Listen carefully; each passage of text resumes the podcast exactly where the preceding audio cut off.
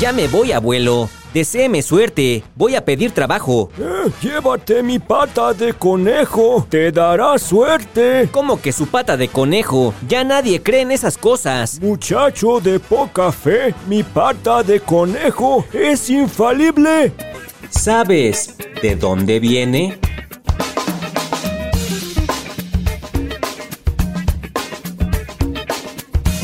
La pata de conejo.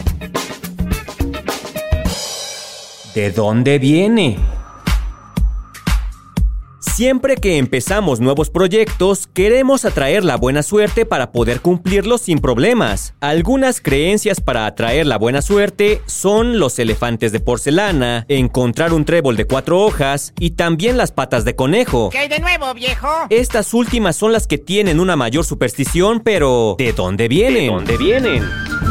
Viajemos al siglo 7 antes de Cristo. Se cree que los celtas ya creían desde entonces que los conejos, las liebres y algunos roedores atraían la buena suerte. Esto gracias a que la cultura tenía un amplio sistema de creencias donde sus deidades habitaban en el inframundo, es decir, bajo la tierra, y que estos animalitos vivieran en madrigueras o en pequeñas cuevas los hacía tener contacto con sus dioses que les otorgaban protección. Por esta razón, a los conejos las liebres y otros roedores los convertían en abrigos y sus huesos en amuletos como collares o adornos y además comían su carne. Con el pasar de los años las liebres y algunos roedores empezaron a ganar una connotación negativa de la suerte, pero el conejo no, al contrario, se convirtió en un símbolo de fertilidad y familia prolífica.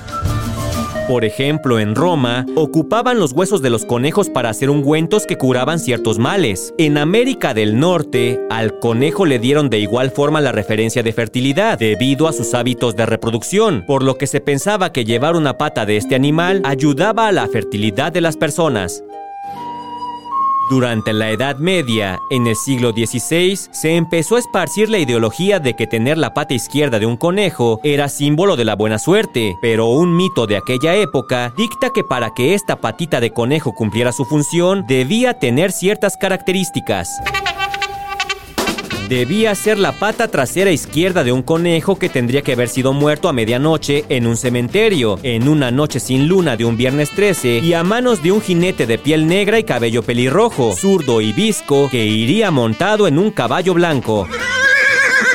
Úchale, mano, qué difícil. Mejor busco un trébol de cuatro hojas. Además, mi tía vende elefantes de porcelana. Dicen que también son de buena suerte. Así es, como esto era prácticamente imposible y algo muy estrafalario, el mito fue desapareciendo y quedó simplificado a que tener solo la pata de conejo daría buena suerte. Con el paso del tiempo y gracias a la protección de los animales, esta costumbre se ha ido perdiendo. Sin embargo, todavía hay quienes siguen creyendo en esta superstición y continúan usando patas de conejo reales, mientras que otras personas optan por utilizar patas de conejo falsas. ¿Qué pasó, doña Lupe? La pata de conejo que me vendió ayer es de plástico. ¿De dónde viene? Un podcast de El Universal. Abuelo, sí me dieron el trabajo. Su pata de conejo sí me sirvió. Voy a la tienda por unas cervezas para festejar. Ahorita vengo. Ah, muchacho tonto. Si supiera que la pata es de plástico y me la encontré ayer tirada en la calle. qué malo soy.